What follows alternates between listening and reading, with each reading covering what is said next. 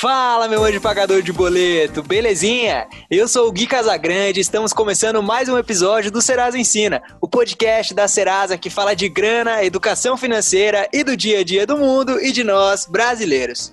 E como de costume, minha parceira tá aqui comigo para esse episódio mais que especial. Clara Guiar. Clarinha, como que você tá? Fala, Gui, fala, pessoal. Eu tô bem e espero que todos que estão ouvindo a gente estejam bem também. E mais uma vez já tô ansiosa para mais esse episódio que promete. Não é mesmo, Clarinha? Os últimos tempos não estão de brincadeira aqui no nosso podcast, né? Veio novidade com a Mina Borges, com o quadro quinzenal, aí depois Patrícia Lages, aí veio Galvão Bueno, a pequena gigante Yasmin, e hoje temos uma convidada que também não é brincadeira, viu? Pois é, Gui, só fera. O episódio de hoje tá super especial. No mês de outubro a gente tem várias datas importantes, né? E uma delas é o Dia dos Professores. E lógico que a gente não pode deixar essa data passar em branco. Afinal, a gente está na luta e temos várias iniciativas para facilitar a inclusão da educação financeira nas escolas. Você pode falar um pouco melhor disso, né? É verdade, Clarinha. Eu mesmo tive a honra de, durante todo o ano passado, viajar aí por 23 estados do Brasil de maneira ininterrupta,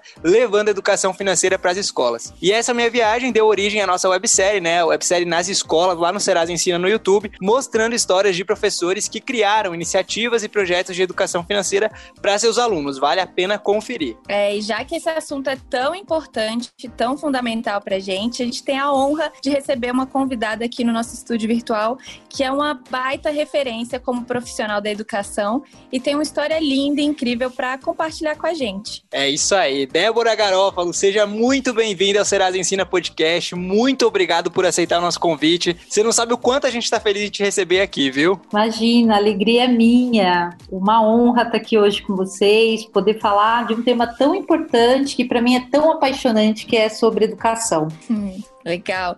Débora, para começar nosso papo, a gente sempre pede para os nossos convidados se apresentarem de uma forma diferente é, daquela tradicional.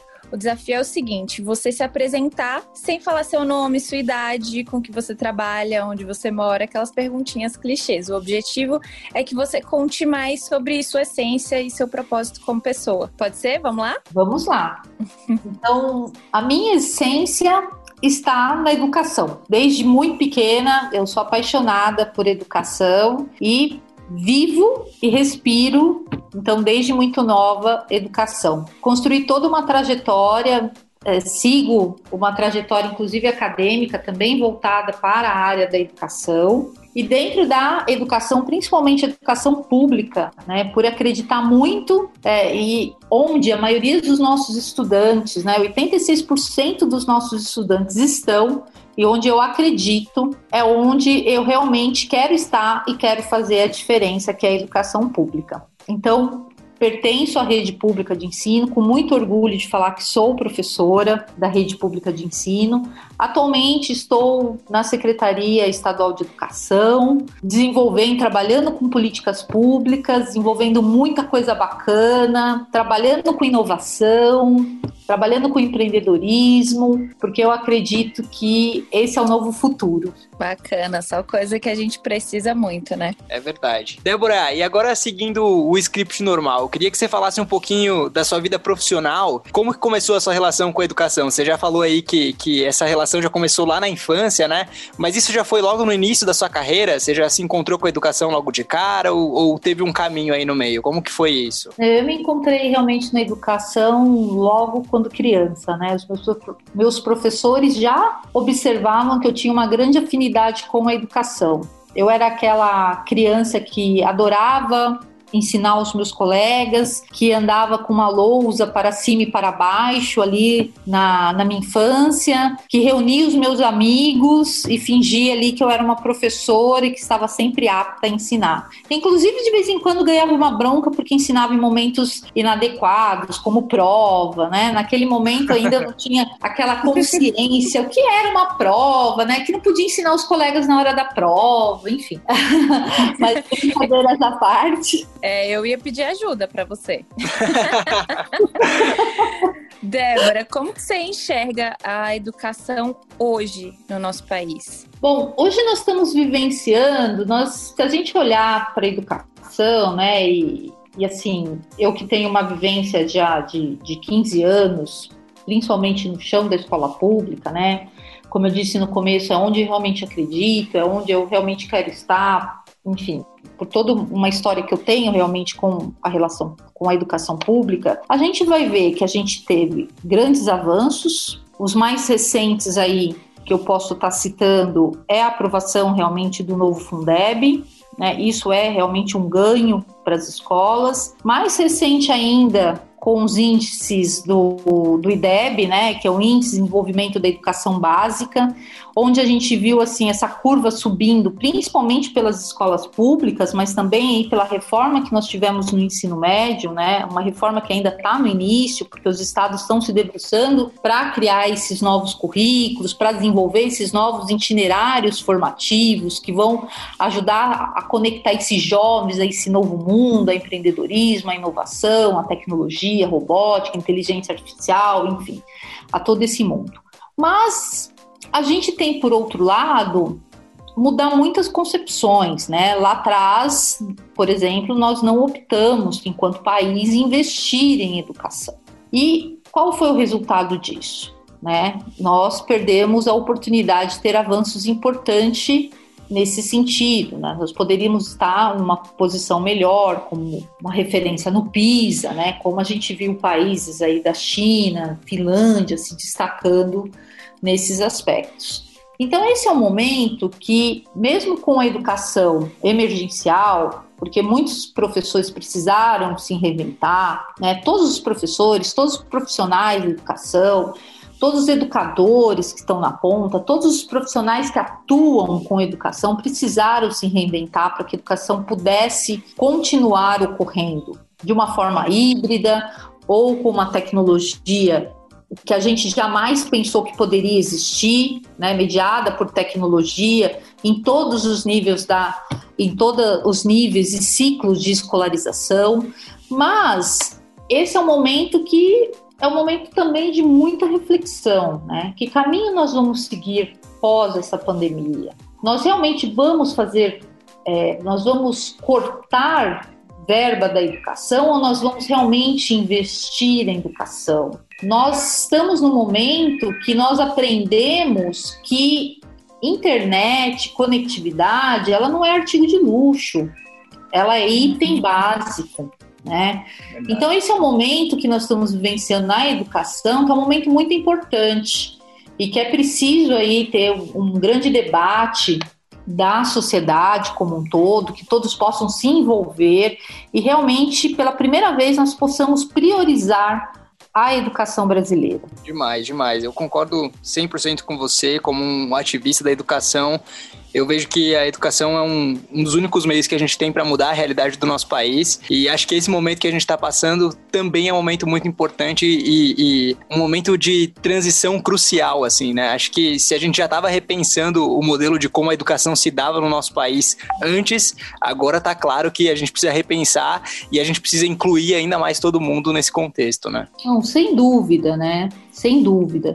E existe muito para ser feito, né? Nós havíamos já discutido que é preciso ser uma reforma ah, em nível superior, em formação de professores, com uma residência pedagógica que realmente atenda, né? Eu, eu sempre faço a comparação com a, o médico né? Porque eu tive isso muito forte. Eu, eu, a minha primeira formação é a do magistério, né? E no magistério ali eu, eu tenho uma frase que eu carrego comigo que me fez ser a profissional que eu sou hoje. Eu tinha uma professora que ela falava o seguinte, que o médico, se ele não se forma direito, se ele não estuda, ele vai cometer tantos assassinatos por ano. Um professor, se ele não estuda, no mínimo, ele comete 30 assassinatos por ano.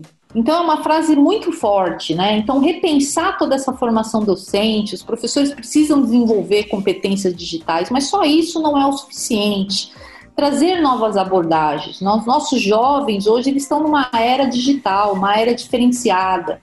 Então a escola precisa ser atrativa para esses jovens. Bom, e falando de, dessa atratividade toda e pensando em maneiras diferentes de trazer a educação, é, eu acredito que do ano passado para cá muita coisa deve ter mudado na sua vida depois de ter ficado no top 10 aí do Global Teacher Prize, né? Que é apenas o prêmio de educação mais importante do mundo. Mas sem dúvida você só teve esse reconhecimento porque você vem desenvolvendo iniciativas aí muito incríveis no nosso país, né? Eu queria que você contasse pra gente um pouquinho do seu projeto de robótica com sucata. Perfeito. O, o projeto de robótica com sucata, ele nasce em 2015 de uma vontade muito grande de levar o ensino de programação e de robótica para as crianças da, de uma comunidade muito carente aqui da zona sul da cidade de São Paulo, tida como uma das mais perigosas, mais violentas, onde a escola estava inserida. Eu nunca fui professora né, de tecnologia. Eu me tornei professora de tecnologia em 2015, mas eu tive uma, uma vivência muito forte com indústria, com banco, devido até minha própria formação, né? Como eu disse, eu, eu, eu, fiz uma trajetória na área de humanas, então eu fiz magistério, letras, pedagogia, especialização em língua portuguesa e sou mestra em linguística. Mas, então, essa oportunidade que eu tive, que muitos dos meus colegas não tiveram, de trabalhar em outros locais, me, me fez ver a importância da gente ter esse olhar para a tecnologia. E quando eu cheguei então nessa escola, muito carente, carente mesmo de saneamento básico, de infraestrutura, de violência, de tráfico de drogas, é, surgiu a oportunidade de eu ser professora de tecnologias. E eu então levantei a minha mão ali, muito disposta a ser professora de tecnologia. E a primeira coisa que eu escuto então da minha diretora, porque eu, uma professora de humanas, né, segundo ela, uma excelente alfabetizadora, uma excelente professora de língua portuguesa, queria ensinar programação e robótica para aquelas crianças. E eu me lembro muito bem da minha resposta para ela, porque eu realmente estava disposta a transformar a vida daqueles meninos e meninas. E ao ouvir, eu me tornei professora de mil crianças, né? Fui referendada pelo pelo conselho de escola e ao ouvir então os meus alunos, eles me trouxeram um problema. 70% dos meus alunos relatavam que o lixo era um problema na vida deles. Um lixo que impedia essas crianças de irem para a escola em dias de chuva, que em pleno século XXI trazia doenças como dengue, leptospirose. Naquele momento, eu tinha duas opções. Ou eu ia me lamentar por aquilo que eu não tinha, que eram materiais estruturados para trabalhar com robótica, o ensino de robótica, ou eu ia abraçar esse lixo como uma fonte de aprendizado para essas crianças. E eu preferia a segunda opção. Mesmo não me orgulhando de ofertar para os meus alunos o recolhimento de lixo nas ruas. Mas eu enxerguei ali um potencial para aquelas crianças se tornarem protagonistas da sua própria história, ao mesmo tempo que eu enxerguei que a tecnologia poderia proporcionar um aprendizado diferenciado, onde eles poderiam encontrar um aprendizado significativo, ao mesmo tempo que eles poderiam ser multiplicadores dessa informação. E aí então nós começamos a estruturar o projeto de robótica com sucata, que consiste em aulas públicas de sensibilização da comunidade sobre os 5 R's, descarte dos materiais, mas também então nesse trajeto pela comunidade, recolhimento desses materiais para depois, num segundo momento, uma lavagem e pesagem desses materiais, para um exercício ali do empreendedorismo, com revenda de materiais para que o trabalho se torne autossustentável e reverta uma verba, né, para a compra de materiais que a gente não encontra no lixo, como por exemplo placas programáveis, né, para o ensino de robótica, e depois vem todo um exercício da criatividade, né, das competências socioemocionais híbridas, da criatividade, do pensamento crítico, mas também do pensamento científico, ao construir com esses materiais descartados, tanto materiais recicláveis quanto materiais eletrônicos, projetos, protótipos de sucata. E aí, então, três anos e meio após esse projeto, a gente descobre que tem um potencial enorme e que a gente tem ali uma nova metodologia de ensino que reduziu a desigualdade, que aumentou as oportunidades, porque os meus alunos não se sentiam capazes de aprender robótica, mas que melhorou a evasão escolar da escola, com dados comprovados, combateu o trabalho infantil melhorou o IDEB da escola, né? Nós saímos de um resultado de 4,2 para 5,2, ficando na média do ano é, dentro da média das outras escolas, um resultado extremamente significativo, porque dentro desse trabalho a gente começou a trabalhar de maneira interdisciplinar, onde as crianças começaram a entender o sentido real da escola, que eles não conseguiam compreender e retiramos mais de uma tonelada de lixo das ruas. E o mais importante, essas crianças compreenderam que não é o lugar que determina o que eles podem ser na vida, que são eles. Nossa, é incrível, Débora. Incrível é também a sua capacidade de se reciclar também como educadora para fazer essa transformação na vida dessas crianças, não só no âmbito da tecnologia, né, mas em todos os outros aí, é, desenvolver essas crianças, como você mesmo falou. A disse no começo do episódio algumas iniciativas de educação financeira que a Serasa desenvolve para ajudar na inclusão do tema nas escolas no Brasil. Mas a gente gostaria de saber de você seu ponto de vista sobre o tema. Você acha que a educação financeira é presente no dia a dia das escolas ou você ainda acha que a gente está um pouco longe de alcançar isso? Eu acho que com a Base Nacional Comum Curricular, que é um documento extremamente importante, porque pela primeira vez ela deu vozes realmente aos educadores de todo o país, ela começa a ter uma relevância muito forte dentro das escolas. Isso desde os anos iniciais, né? Até o ensino médio. E trabalhar com esse tema matemática financeira, matemática para sua vida, é fundamental, né? Porque ela traz um sentido prático da sua vida. Então, eu, eu já, como professor, eu vivenciei vários tipos de trabalhos, né? Desde as crianças poderem vivenciar na própria escola um supermercado ali, onde ela tem toda uma responsabilidade de lidar com um dinheirinho falso ali, né, para adquirir os produtos, mas com, fazendo esse controle que futuramente vai servir para sua própria vida, e eu acho que a escola ela serve como local de experimentação, até o ensino médio, que re realmente eles precisam gerenciar isso, né? E existem diversas formas de trabalhar com a educação financeira, né? A gente brinca até, os meus próprios alunos falavam assim: nossa, professora, mas é possível trabalhar, por exemplo, com programação e educação financeira é super possível, né? Porque quando a gente pega os pilares da programação, você tem alguns aspectos assim de depurar essa informação, e isso é muito educação financeira, né? Você vai depurando essas informações. Então você consegue ligar isso a vários fatores.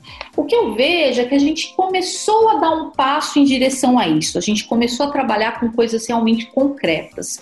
O que nós precisamos nesse momento são aprofundar essas iniciativas por entender que os, a escola é uma oportunidade do aluno vivenciar essas práticas para a vida. Na escola, o aluno tem a oportunidade de errar, de aprender, de ressignificar, de reaprender, de repensar, de se conectar, de encontrar novos caminhos e de realmente aprender fazendo um ciclo de aprendizagem. Coisa se ele levar para a vida, vai ser muito difícil ele fizer isso sozinho. Então a gente precisa fomentar mais a escola para, para esse espaço, principalmente que a gente possa incluir cada vez mais a educação financeira na vida desses meninos e meninas. Legal, legal demais. É, eu falei no comecinho do episódio, né? Eu tive a oportunidade aí de passar um ano todo tendo contato com escolas do Brasil inteiro, levando educação financeira para dentro dessas escolas. E eu, eu entendi, assim, o quanto alguns professores, alguns educadores, alguns gestores é, é, de algumas instituições viam esse tema como um tema é, é sensível, né? Não, eu não tenho afinidade com a minha própria vida financeira, então eu não tenho lugar de fala para ensinar isso para os meus alunos. É, eu queria que você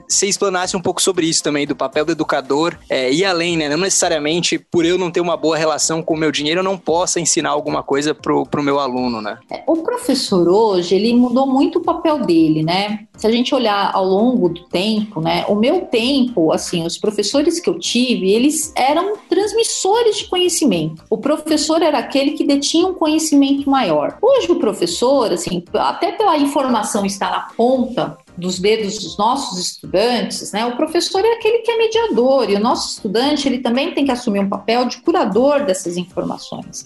E a gente precisa auxiliar os nossos estudantes a serem curadores dessas informações. O fato do professor ele não ter tanta afinidade, por não ter uma organização, eu sempre coloco o seguinte, que o professor ele precisa se permitir, ele precisa aprender dentro desse processo. E eu vou tentar ilustrar isso trazendo a minha própria experiência. No começo, quando eu iniciei o trabalho de robótica com sucata, os alunos ficavam, principalmente os alunos meninos, né, ficavam o tempo todo me testando. Uma pelo fato de eu ser mulher, de trazer então todo esse estigma, né, que mulher não pode trabalhar com tecnologia, enfim. E ali então, num dado momento, eu virei para eles e falei: olha, não adianta vocês ficarem me testando, porque tecnologia ela muda todo dia. Vai ter coisa que eu não vou saber fazer e eu vou ser honesta de falar para vocês que eu não sei, mas eu estou aqui para aprender com vocês. A partir do momento que eu fiz isso, foi uma quebra de paradigma, porque eu me coloquei na situação de aprendente junto com eles. Então, o professor, ele não precisa ter um domínio sobre educação financeira, mas ele precisa ter a vontade de trabalhar esse tema e muitas vezes explorar, porque as próprias soluções podem partir dos estudantes. E foi muito isso, né, quando as pessoas falam assim: "Ah, o trabalho de robótica é seu". Não, o trabalho de robótica não é meu. Né? O trabalho de robótica nasceu dos estudantes e hoje ele é brasileiro. Ele é uma metodologia de ensino do Brasil. E eu gosto de colocar isso, por quê? Porque ele foi construído de maneira coletivamente. Então a gente também precisa aprender a exercer uma coisa que eu chamo de escuta ativa, de deixar os estudantes exercerem esse papel nessa construção e o professor realmente deixar se permitir aprender dentro desse processo. Ele pode ali trazer o tema para os estudantes. Nós vamos trabalhar com educação financeira. E a partir dali, desenvolver através de um designer thinking, de uma metodologia ativa, como os estudantes estrutura esse trabalho, como os estudantes podem devolver isso para a sociedade, de como eles podem então trabalhar a partir desse tema de educação financeira. O mais importante é o professor estar aberto a esse processo de aprendizagem. Maravilha, Débora. Agora, continuando falando da experiência do, do prêmio e também do que mudou depois dele na sua vida. Primeiro, você teve a oportunidade de viajar para os Emirados Árabes e encontrar e conhecer os educadores mais transformadores do planeta. Mas e depois? E hoje? Como que está sendo sua relação com a educação nesse momento? Bom, eu acho que a experiência do Global Teacher Prize ela foi uma, uma experiência maravilhosa, né? Uma experiência que repercute muito. E particularmente, eu acho que pelo fato da história, né?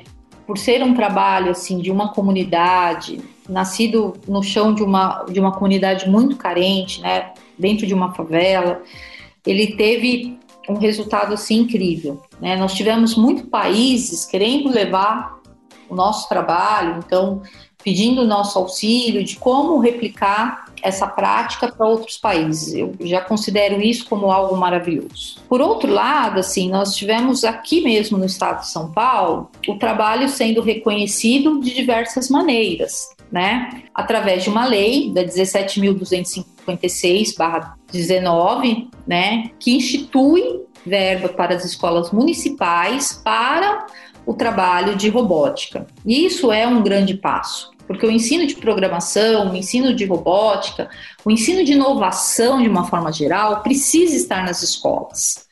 Né? Hoje a gente fala muito de análise de dados, então é importante que os nossos estudantes entendam que existe por detrás desses dados, mas mais do que isso, eles possam não só serem consumidores de tecnologia, mas que eles possam ser produtores. E eu ganhei, então, um grande presente, porque eu vi o trabalho de robótica com sucata se tornar uma política pública estadual. Né? com reais chances de realmente impactar mais de 2 milhões e meio de estudantes. Então, um trabalho nascido de um chão de uma escola pública, uma grande repercussão devido a um prêmio internacional, com repercussão fora também, né, de a gente poder ter a oportunidade de levar, mas principalmente dentro do nosso país, a gente ter a oportunidade de ver esse trabalho se tornar uma política pública estadual e que hoje pertence então ao currículo do estado de São Paulo, que impacta aí mais de 2 milhões e meio de estudantes. Então, é um grande presente, né, para mim, professora, e claro que aumenta também a minha responsabilidade dentro da educação, de poder mostrar para os professores que eles podem também então ter as suas práticas valorizadas e reconhecidas, mas também de mostrar para aqueles estudantes o exemplo, né? Porque o professor também acaba sendo um exemplo desses estudantes. E eu vivenciei muito isso na prática, né? As pessoas me perguntavam muito ali na, na ocasião do prêmio qual era o meu sentimento, e eu sempre falava assim que o meu sentimento era pensar nos estudantes. E de fato era, e de fato é até hoje, porque eu fui um exemplo para aqueles meninos que estavam acostumados a ver a comunidade a, a ser referendada em grandes mídias como é, por conta da violência, por conta das mortes, por conta do tráfico de drogas, e de repente eles começaram a ver a comunidade deles a serem um exemplo por um trabalho que eles fizeram de sensibilização, de recolhimento de lixo e de melhoria na vida das pessoas. Então, isso é muito marcante para a vida de um professor, né? E tudo isso agregado a ver um trabalho sendo uma política pública é sensacional. É claro que meu sonho não para por aqui, porque eu espero muito ver esse trabalho ainda como uma política pública nacional no nosso país. Bom, esse é o nosso episódio especial do Dia dos Professores e talvez seja um dos episódios mais especiais que eu, Gui, esteja gravando. A educação é o grande propósito da minha vida, como eu já falei antes. Eu realmente acredito que a gente só vai conseguir transformar o nosso país através da educação e eu agradeço muito a oportunidade de poder trabalhar na Serasa e poder transformar a vida de tanta gente e ter encontros tão especiais como esse que a gente está tendo agora. E pensando justamente nisso, Débora, eu gostaria de te pedir para deixar uma mensagem para os profissionais da educação que estão escutando esse podcast agora e que sem dúvidas te tem como uma inspiração, mas que a gente sabe que nem sempre tem as melhores condições para executar seus projetos, é, tem uma rotina repleta de desafios, que muitas vezes saem sem voz da sala de aula. Agora, nesse momento que a gente não está em sala de aula, também estão enfrentando vários novos desafios aí é, é, com as aulas virtuais, mas que ao mesmo tempo nunca perdem o brilho no olhar de continuar transformando e mudando para melhor a vida dos alunos. Bom, primeiramente, eu gostaria muito de agradecer você, Gui e a Clarinha, por essa oportunidade de estar aqui hoje falando de um tema que para mim realmente é tão apaixonante. E mais ainda, ter a oportunidade de falar com os meus colegas, né? Que esse ano foi um ano realmente está sendo um ano, né, de muito aprendizado, mas também um ano de muitos desafios, de se reinventar para poder ali levar o, o nosso melhor diariamente. Então, aí, pra, para todos os professores né, de cada canto desse país, que tem um, uma diversidade muito grande, primeiramente eu gostaria de deixar o meu muito obrigado. E depois, pedir para que eles continuem de fato o trabalho inspirador que cada um realiza, que continue com a resiliência, porque ser professor é ser resiliente, mas acima de tudo, que continue nessa caminhada transformadora, porque ser professor é ter a oportunidade de diariamente transformar a vida das pessoas. Mesmo que nesse momento eles não saibam que eles estejam fazendo isso. Mas amanhã ou depois eu tenho certeza que eles vão receber uma mensagem carinhosa, uma, um, uma carta falando um pouco sobre isso. E aí, só para a gente poder finalizar, eu queria contar um pouco disso que eu tô falando, né? Dessa emoção um pouquinho que eu tô aqui, até muito emocionada de poder estar tá falando sobre isso. O ano passado eu vivenciei algo que eu jamais esperei ver, né? É, de tantos professores, de receber carinho de tantos professores pelo Brasil, mas também de estudantes. E como não esquecer de tantos estudantes, de tantas mensagens, me agradecendo por ter passado na vida deles, mas de muitos que nunca foram os meus estudantes, me agradecendo também e falando que querem seguir nessa carreira porque se reconheceram em mim a oportunidade deles é, e se encontraram deles amanhã serem professores. Então, o professor é a oportunidade que a gente tem de fato de transformar essa sociedade. Ah, muito legal. Para fechar nosso papo, Débora, a gente tem uma, uma pergunta que a gente faz para todos os nossos convidados aqui no Serasa Ensina. E agora chegou a sua vez de, de responder. O que, que a palavra dinheiro significa para você? Uau! Sempre temos essas Essa é reações é curiosas aqui. É, eu imagino, né? É, Mas assim, se eu puder te responder, eu, eu vou tentar te responder e vou tentar te explicar, né? Como eu sou uma pessoa muito ligada à educação e principalmente uma pessoa que teve a oportunidade de vivenciar um outro lado que eu acho que poucas pessoas conhecem, que é lidar realmente com pessoas carentes. Quando eu penso na, na palavra dinheiro, eu penso em possibilidades. Em possibilidades de realmente ofertar uma educação de qualidade e de equidade para todos. Eu nunca escondi das pessoas, se eu fosse ganhadora do prêmio, eu não ficaria com dinheiro e eu investiria totalmente na educação, porque é nisso que eu acredito é, na potência que nós temos de poder modificar a vida das pessoas. Então essa palavra hoje para mim, ela significa possibilidade, mas principalmente a possibilidade da gente transformar a nossa educação. Show de bola. Muito bom, muito bom. Tenho a mesma, mesma opinião, assim.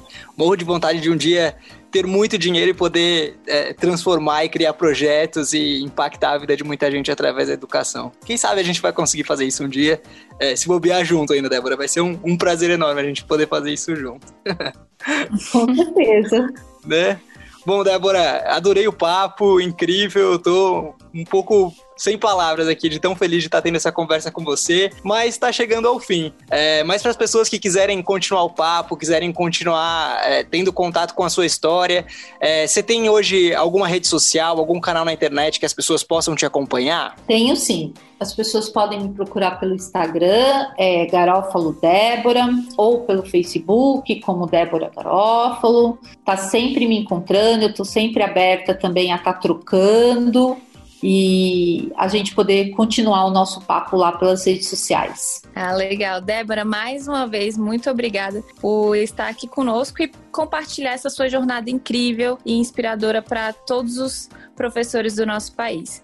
Eu vou aproveitar aqui para chamar todo mundo que está ouvindo a gente para ver nosso conteúdo de educação financeira lá no nosso portal do Serasa Ensina e no nosso YouTube também.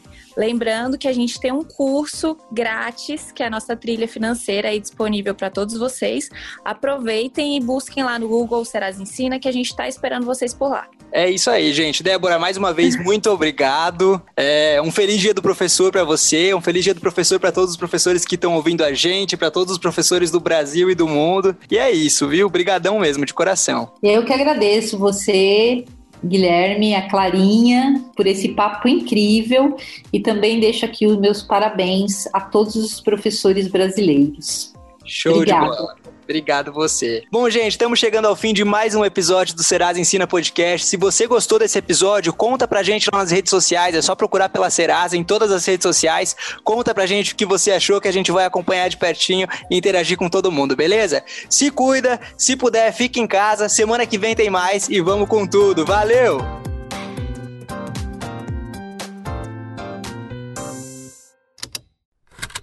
Esse programa foi produzido pela Estalo Podcasts.